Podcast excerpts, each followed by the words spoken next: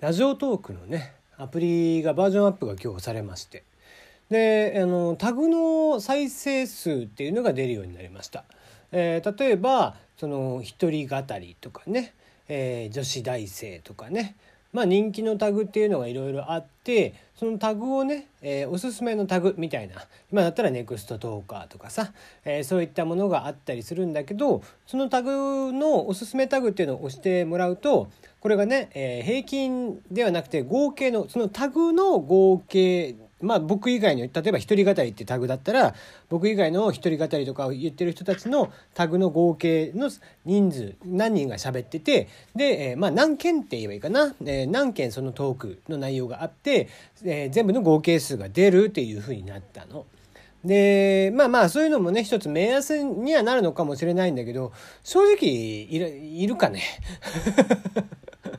いや、わかんないよ。うん、あの、まあ、使いようによってだと思ってるから、僕はこれをこう、うまく活用して、えー、今後自分のね、えー、配信の数っていうのがある程度見えていけばいいかなとは思うんだけど、そうじゃなくて、やっぱり個別の再生数っていうのが欲しいなって僕は思う。うん、あのあんまりねその再生数をダイレクトに出してほしくないみたいなのがあるとは言って、まあ、この間ね、えー、みるちゃんとの、えー、ゲスト会ですねあのスペシャルウィーク第1弾のものでもや言いましたけどもあの個別でねそういうのを見たくないと、えー、まあ、一方的にその喋っていて誰が聞いてるかもようわからんみたいな状況で、えやっている方が気楽でいいって人も確かにいるのかもしれないんだけど言ってそんなやつは飽きますそのうち。あのそのうちどうせやめる絶対に。であのやっぱり続けていく人っていうのは続けるだけのモチベーションがあって続けるわけですよ。でそんな人たちっていうのは基本的に自分がどれだけ聞かれているかとかっていうのは知りたくてもちろんどういった話が受けてどういった話が、えー、そうですねあまり引きがなかったのかとかっていうのも、えー、調べたいわけですよねできればね。 Voicy なんかっていうのは個別に全部再生数が出てくるんでそこら辺は非常に分かりやすくできているんですけどもラジオトークに関してはあくまでいいねボタンしかないのでなのでネギであったりハートボタンっていうのだけで今までその目安というのを見てきたわけですよね。で今後そのハッシュタグを使うことによってうまく、えー、活用はできるんだけどまあとはいえとはいえやっぱりそれも合計値でしかないんで、うん、個別の再生数がやっぱり欲しいかなっていう僕は気がしてるんだけどね。うん、そんなに、うん、自分の再生数とか気にならない人って別に喋んなくていいと思うんだよ。ね。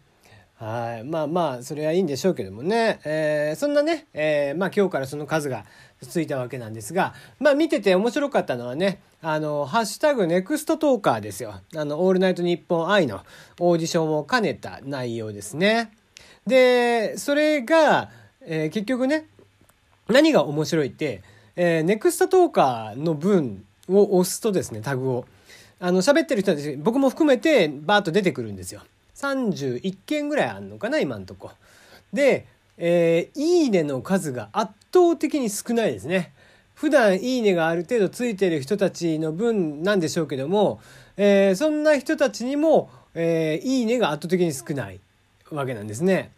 で、まあ固定の人は何人かね、ついたりもするんでしょうけども、それでもやっぱり平均少ない気がするな。うん。で、まあそれなんでかって、すごくわかりやすくてさ、やっぱりさ、オーディションじゃん、これも。ね、一応はオーディションであって、えー、ってなってくると、やっぱりね、それでこう、オーディションの人たちに対してさ、えー、他の人が出ているものを聞く、まあもちろん聞いてるんだと思うんだけど、まあ俺聞かないけどね。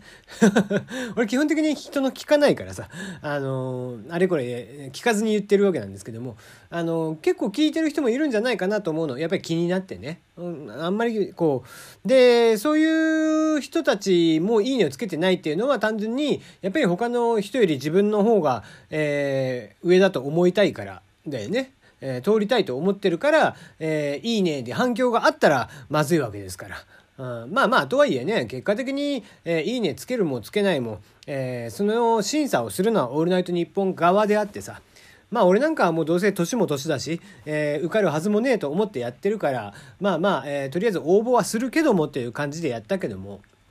ね、えー、まあきっと若い子になるんじゃないかなとも思うしね。うん。まあそういった形で、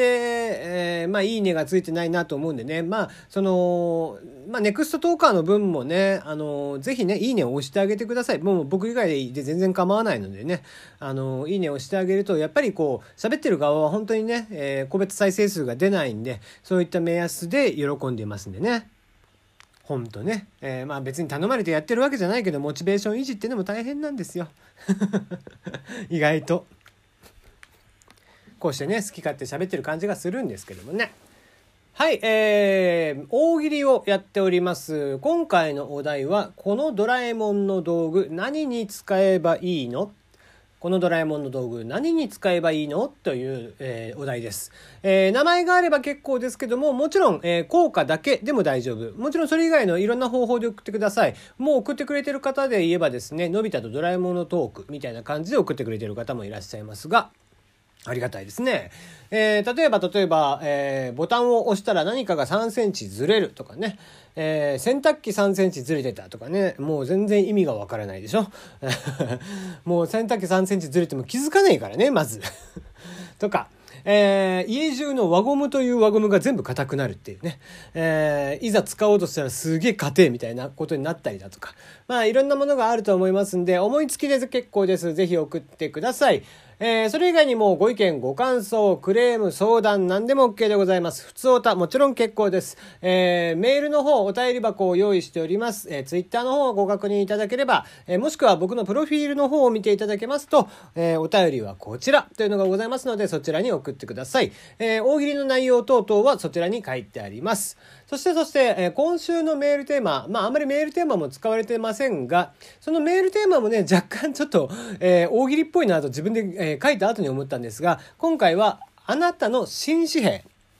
えー、新紙幣にまつわること、えー、まあもちろん紙幣にまつわることで何でも結構なんですが、えー、新紙幣が発表されました。え、今回はね、え、新しいお三人方に変わるわけですが、その三人、え、私だったらこういうのが良かったなと。例えばね、俺だったら鳥獣ギガ、えー、よかったなと思うんですよ。えー、うさぎが1万円、えー、猿が5000円、鳥が1000円とかね、えー、鳥獣ギガって知ってる？わからない方はちょっと過去を遡ってもらって僕の鳥獣ギガの回を聞いてください。はい。えー、鳥獣ギガがね、乗ってれば可愛いんじゃねえかなと思うんですけどもね。で、ツイッターで見かけたのは手塚治虫っていうのがありましたね。あれはいいなと思いましたけども、後ろが火の鳥になってるとかね。えー、そういうのはいいなと思いました。えー、あなたが思いつく新紙幣、こんな人だったらよかったなというのもあれば、えー、大喜利も含めていろいろ送ってください。お待ちしております。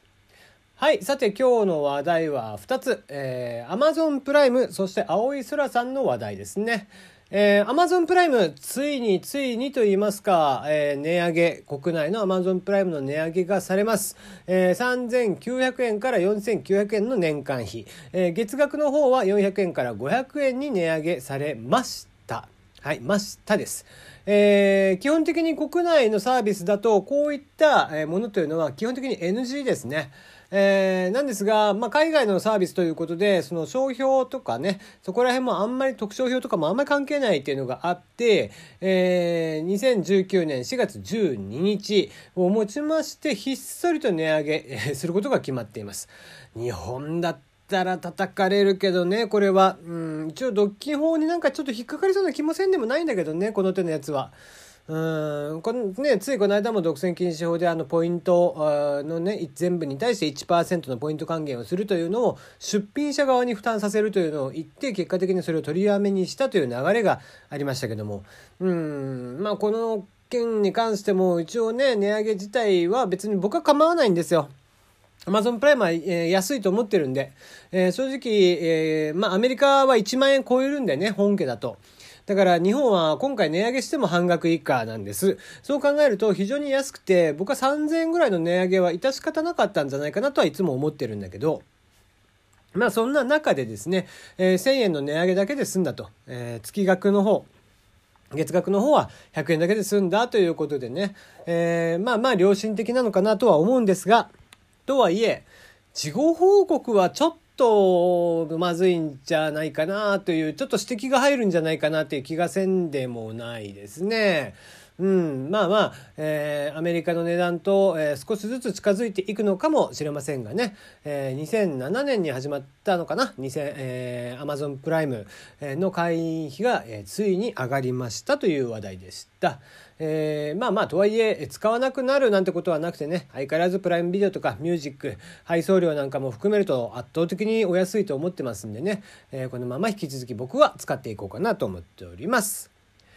はい、もう一個、青い空さん、今妊娠中ということで、えー、おね、双子を、えー、お腹の中に授かっていて、えー、間もなくということで、え出産というふうになっているんですが、こちらをね、えー、アベマの方で、え、出産当日の様子20時間の生中継、アジア同時生中継ということで決まりました。え、まあ、すごい決断ですよね。うん。えー